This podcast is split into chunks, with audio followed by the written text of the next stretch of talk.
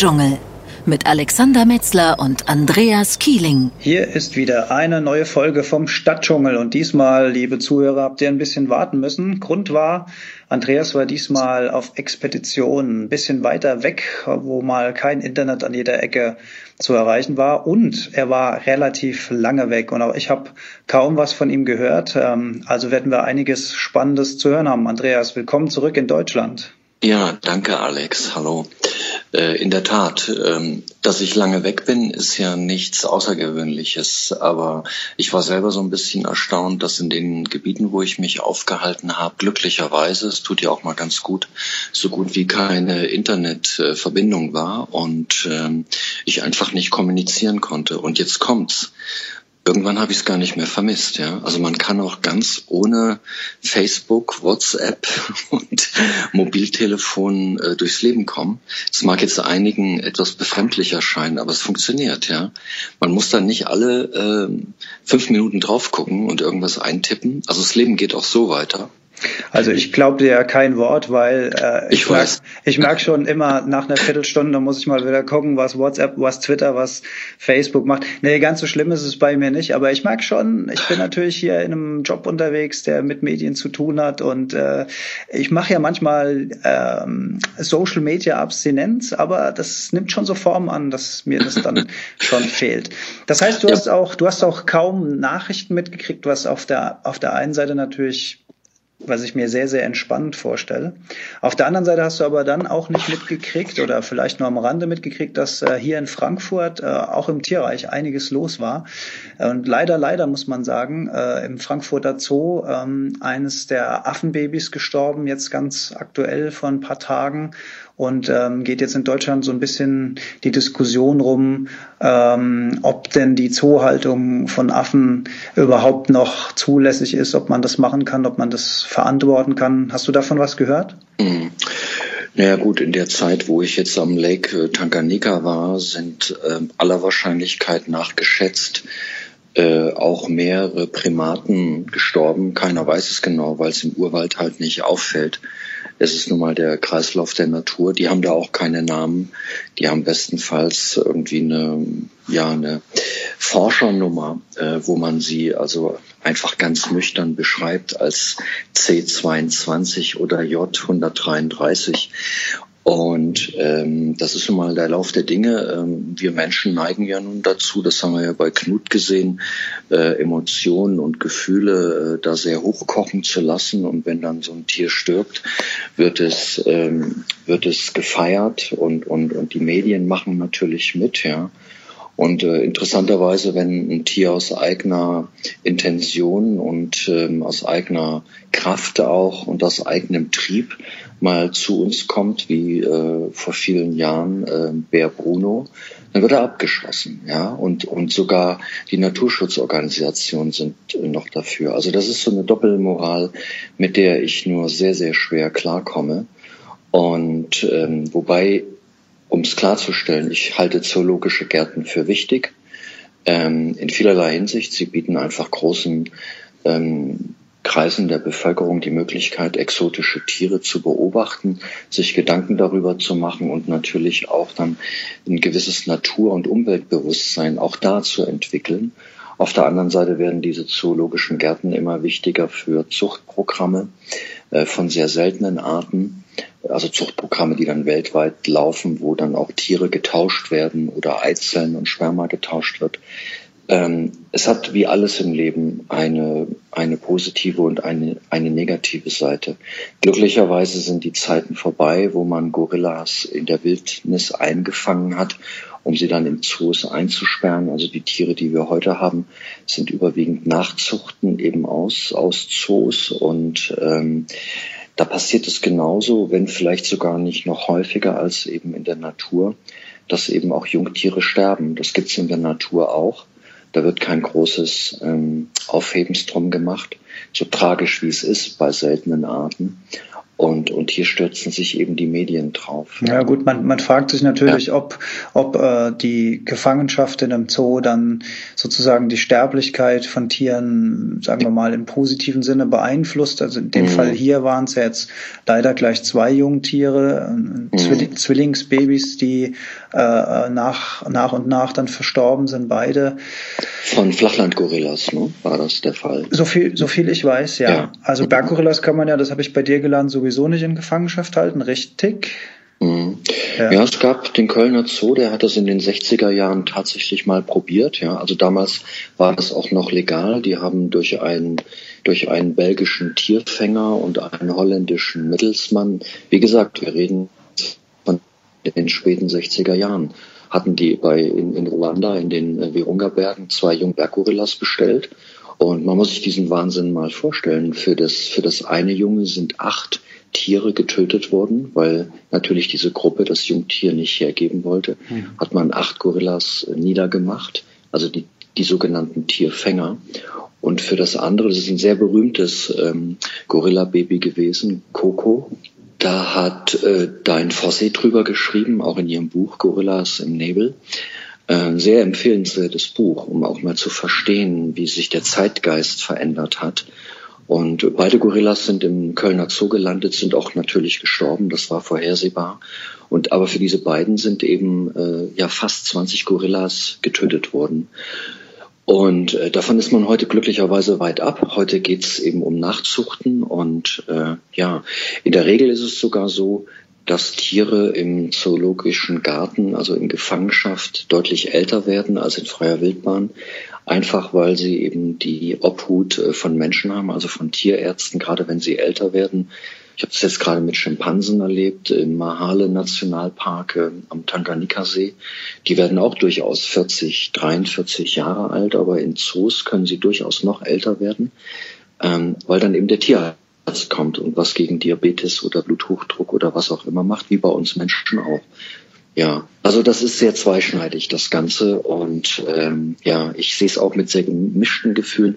Es gibt bestimmt Tiere, die sich überhaupt nicht für Zoos eignen. Also ist meine Meinung zum Beispiel Eisbären. Der Eisbär gehört einfach nicht in den Zoo, weil er ganz andere Lebensansprüche äh, hat. Und ähm, ja, und Gorillas, äh, also Berggorillas zum Beispiel, die haben keine sehr großen Lebensansprüche, aber die ertragen einfach die Gefangenschaft nicht. Die sterben, ja. ja. Geschweige denn, dass sie sich vermehren. Flachlandgorillas sind da anpassungsfähiger. Also es ist eigentlich verrückt. Und äh, das zeigt uns aber auch, dass eben die Evolution und die Natur auch ihre eigenen Wege geht und nicht immer die Wege nimmt, die wir uns wünschen oder die wir gerne hätten. Die wir vorgesehen haben, ja. Ja, genau. Du warst jetzt sehr, sehr lange Zeit in Afrika unterwegs. Auch da war das Thema Affen. Ja. Du, du hast äh, Schimpansen beobachtet, gefilmt für ZDF Terra X. Und du warst mhm. äh, wohl wirklich dann auch fernab und weit in der Wildnis und äh, richtig tief drin. Ja, also äh, Schimpansen-Tracking, so nennt man das ganz offiziell, ist eines der härtesten, sage ich mal, Naturbeobachtungen, die man machen kann, weil du bist eben zu Fuß unterwegs. Wir hatten ja schon über die Berggorillas gesprochen im Sommer, als ich im Kongo und in Ruanda war. Das ist dagegen einfach. Da steigt man eben auf und dann sind die in der Regel auf einer großen Fläche, Grünfläche mit wilden Sellerie und mit Disteln und bewegen sich auch kaum und man hat dann eben eine Stunde die Zeit, die zu beobachten. Bei den ähm, Schimpansen ist es anders. Die sind mehr oder weniger sind ja unsere allernächsten Verwandten. Die sind ständig in Bewegung also entweder in den Baumkronen unterwegs oder auch am Boden. Es gibt dort kaum Wege oder Trails, sondern man geht dann eben auch wirklich quer durch den Urwald, um ihnen zu folgen. So viel Wasser kann man gar nicht trinken, wie man da am Tag verschwitzt oder ausschwitzt. Das Ganze eben bei ja, 27 bis 28 Grad Temperatur. 99 Prozent Luftfeuchtigkeit, du rennst den Berg hoch, rutscht ihn wieder runter, überschlägst dich, hast dann noch die Kamera, das Stativ dabei. Also es ist wirklich richtig, richtig hart. Ich habe das ja schon jetzt zum dritten Mal gemacht, aber das war jetzt wirklich ähm, körperlich die größte Herausforderung. Und man hat eigentlich nur Glück, an die Tiere heranzukommen, wenn sie von alleine stoppen Das heißt, wenn Sie dann anfangen mit dem Groom, also mit dem sich ja, das ist nicht nur ein Absammeln von Parasiten und von Hautteilchen. Also früher hat man es immer so als Flohen, Flöhen bezeichnet. Es hat auch ganz viel mit sozialem Verhalten zu tun. Wenn es vorher Stress gab in der Gruppe und bei Schimpansen gibt es permanent Stress, dann äh, versucht man sich dadurch wieder zu äh, besänftigen. Ja, also als, als äh, Lausen. Vom, als Lausen kennt ja, als, genau. Hm. Ja, ja, genau. Aber es ist eben auch äh, ganz wichtig für soziale Kontakte und, und wieder runterzukommen, ja. Oder eben, dass sie eine Nahrungsquelle gefunden haben und dann eben durchaus auch stoppen und dann längere Zeit sich an einem Ort aufhalten um die Nahrungsquelle äh, sich zu erschließen. Also spielt, ist sehr, sehr spannend. Spielt mhm. sich sowas äh, dann in, in einem ja, Wildschutzpark ab, in einem großflächigen, oder ist man dann wirklich irgendwo ja, das sind völlig wild unterwegs? Äh, das sind Nationalparks, Nationalparks, aber die, die durchaus die Größe haben, äh, von, ich sage jetzt mal, der, also flächenmäßig gesehen, das fünf- bis zehnfache vom Stadtgebiet äh, von Hamburg oder München oder Frankfurt, also riesige Gebiete, die, man nennt das dann eben eine Kommune, da lebt eben eine, also im Mahale Park zum Beispiel leben ungefähr 1500 Schimpansen, hört sich viel an, aber in diesen riesigen, fast undurchdringlichen Bergregenwäldern Wäldern sind diese Tiere gar nicht so einfach zu finden. Die sind natürlich habituiert, das heißt also im Mahale äh, arbeiten ja schon seit jetzt 50 Jahren japanische Forscher an den Schimpansen und kennen viele Tiere sehr gut, sind auch zu sehr interessanten Forschungsergebnissen gekommen.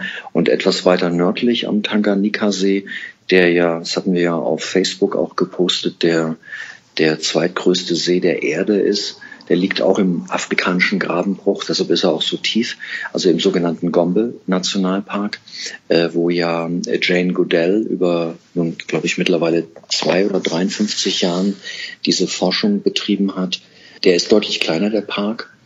Und äh, da gibt es auch deutlich weniger Schimpansen, aber es ist deshalb nicht unbedingt einfacher, äh, die Tiere zu finden. Es ist ja auch immer eine Frage, wie ich sie beobachten möchte. Ja, also als Tierfilmer und als als Fotograf habe ich natürlich auch immer das Bestreben, möglichst äh, kleine Verhaltensgeschichten mit der Kamera festhalten zu können.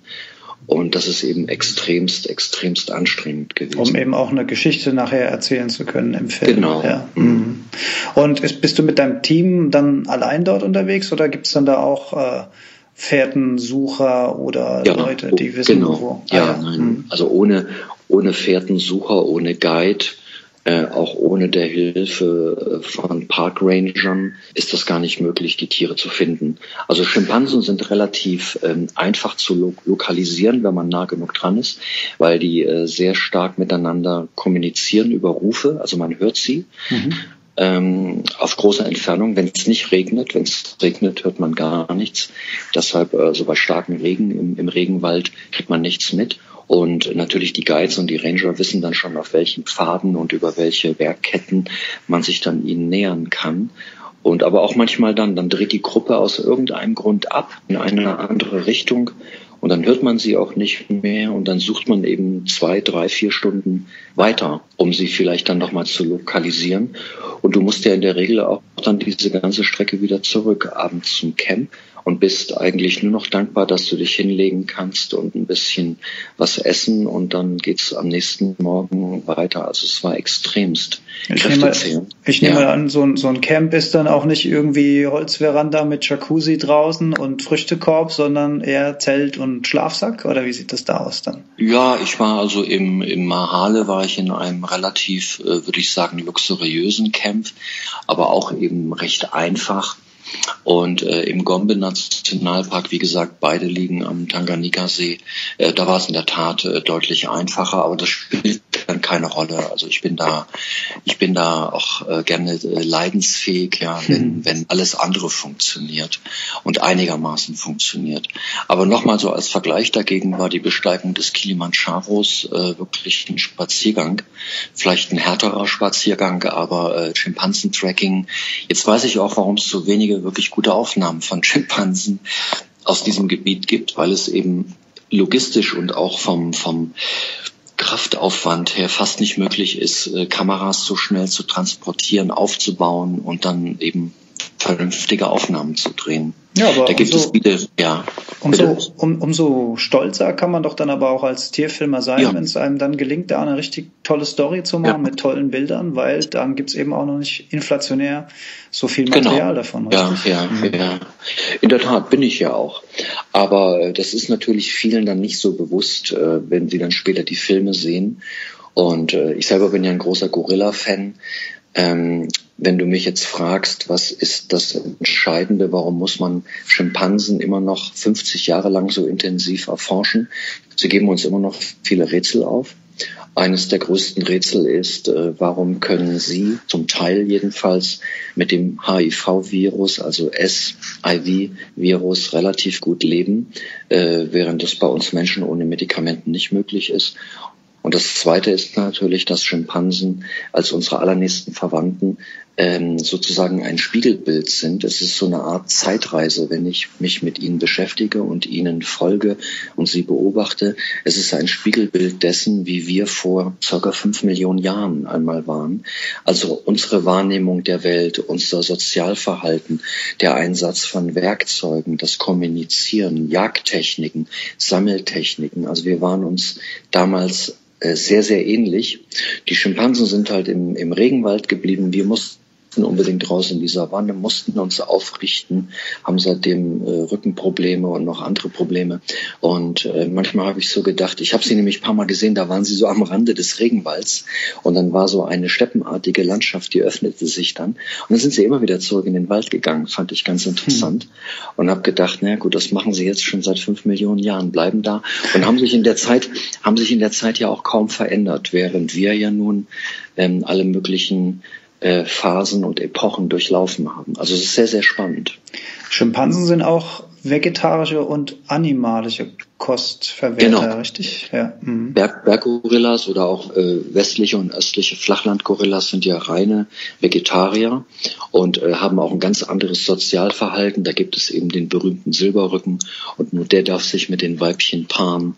Und äh, während ähm, es natürlich bei den Schimpansen auch einen Anführer gibt, ein Alpha-Männchen, aber da ist äh, Sex, also fünfmal am Tag Sex ist sozusagen äh, Pflicht als Schimpansenmann. Und man darf es nur nicht in Front, also in, ähm, in unmittelbarer Nähe des Alpha-Männchens machen. Also man muss, das würde ihn zu sehr provozieren. Ah, das ist ein Aber, Respektsding dann. Mhm. Ja, ja.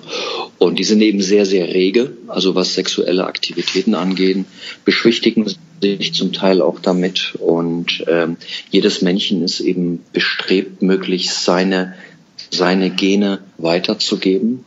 Ähm, also in der Zeit, wo das Weibchen in den Östrus kommt, das erkennt man sehr, sehr einfach, weil also der, äh, die Genitalien äh, sehr stark anschwellen und auch der, der, der Hintern, der Po, also bei dem Weibchen und äh, sie, sie duftet natürlich auch verlockend und da sind alle Männchen hinterher. Und wenn das Alpha-Männchen kein, keine Lust hat, ja, oder kein großes äh, Interesse zeigt an diesem speziellen Weibchen, dann dürfen eben sich alle anderen damit paaren. Dann dürfen die ran. Ja, ist eine ziemlich verrückte Geschichte, ähm, ist gar nicht so einfach zu filmen, manchmal auch ein bisschen irritierend, selbst für so einen, ich sag mal, irgendwie doch äh, viel ähm, und leidgeprüften Tierfilmer wie mich. Also da gab es schon einige Irritationen, wo ich so dachte, holla, das hätte ich jetzt von unseren, von meinem Cousin und meiner Cousine aber nicht äh, erwartet, ja, dass die so miteinander umgehen. Du hast vorhin noch kurz den SIV-Virus erwähnt. Ich könnte mir vorstellen, dass in der Richtung auch relativ intensiv geforscht wird, warum die Schimpansen mit diesem ja. ja tierischen AIDS-Virus sehr, sehr viel besser handeln können als, als beim Mensch, oder? Ja, ja, das ist, wäre jetzt fast ein abendfüllendes Thema. Da müssen wir äh, Sonderlänge beantragen für unseren Podcast. Ich versuche es ganz kurz zu machen. Offensichtlich gab es bei, äh, bei vielen Primaten schon immer diesen SIV-Virus. Und ähm, mir haben Forscher erzählt, es gibt äh, Schimpansen, ähm, äh, Familien, äh, die sind ziemlich stark durchseucht Also zum Beispiel im Gombe-Nationalpark sind zwei äh, Schimpansenfamilien, die liegen so bei 47 Prozent. Man äh, findet das heute raus nicht über Blut, sondern man äh, sammelt den Code auf und kann über den Code auch den Virus nachweisen. Das ist also die Hälfte der Familie sozusagen, äh, trägt äh, den HIV-Virus in sich. Hm. Und interessanterweise gibt es Tiere, und das ist eben das Interessante, die leben mit diesem Virus, ohne auch nur das den geringsten Krankheits, ähm, Anschein zu zeigen. Und andere werden relativ schnell schwach, also schnell heißt fünf Jahre und verenden dann auch. Und wenn man diese Tiere obduziert, äh, zeigen sie das exakt selbe Krankheitsbild wie bei uns Menschen auch. Das heißt also ähm, totale Zerstörung des Immunsystems, ähm, Austrocknung, Abmagerung. Und, und das ist eben das Verrückte. Also das heißt, es gibt Tiere, die erkranken praktisch nicht daran und andere rafft es, die mal auch sehr gesund waren und sehr stark waren, rafft es genauso schnell hin wie Menschen ohne medikamentöser Behandlung. Mhm. Finde ich mhm. sehr, sehr spannend. Und alles andere ist noch Kaffeesatzleserei. Man weiß es einfach nicht. Mhm. Ja, man, man weiß es nicht. Also zum Beispiel im Gombe Nationalpark äh, sind keine ähm, äh, IV-Fälle bekannt. Wie gesagt, im, äh, Entschuldigung, im Mahale, im Gombe ist es, äh, ist es eben sehr stark. In, die Infektion kann von Schimpanse zu Schimpanse kommen, aber ein Haupt, ähm, eine Hauptinfektionsquelle ist wohl auch, weil sie eben animalisch auch leben, das sind die Kolobusaffen. Kolobusaffen sind kleinere Primaten, die nur ähm, vier Finger haben an den, ähm, an den Händen und die zur Hauptjagdbeute von Schimpansen gehören. Und die sind wohl auch sehr stark mit diesem Virus infiziert, können aber auch prima damit leben. Aber äh, stecken dann offensichtlich ähm, Schimpansen an. Aber da ist man noch, da ist man noch ziemlich weit ähm, im Nebulösen. Aber äh, das, was ich erfahren konnte, war, dass man davon ausgeht, dass es diese Durchseuchung ähm, mit dem Virus bei äh, Schimpansen schon immer gab, bei anderen Primaten auch. Und wie gesagt, einige kommen damit gut klar, andere sterben. Also irgendwie eine Form unter Umständen der Selektion. Aber da muss man ganz, ganz vorsichtig sein. Also ein äußerst spannendes Thema, ja, auch, auch, auch, für die Medizin. Mhm. Ich ja. nehme ich nehme es vorweg, Andreas. Wir nehmen jetzt gleich noch eine zweite Folge auf, denn wir haben hier auch schon wieder unsere 20 Minuten gesprengt zum Thema Schimpansen. Deswegen verabschiede ich mich jetzt mal ganz kurz von den okay. Zuhörern und äh, jeder weiß, die nächste Folge kommt gleich im Anschluss. Wir senden sie aber ein bisschen später. Bis dahin, tschö Andreas. Tschö Alex. Stadtdschungel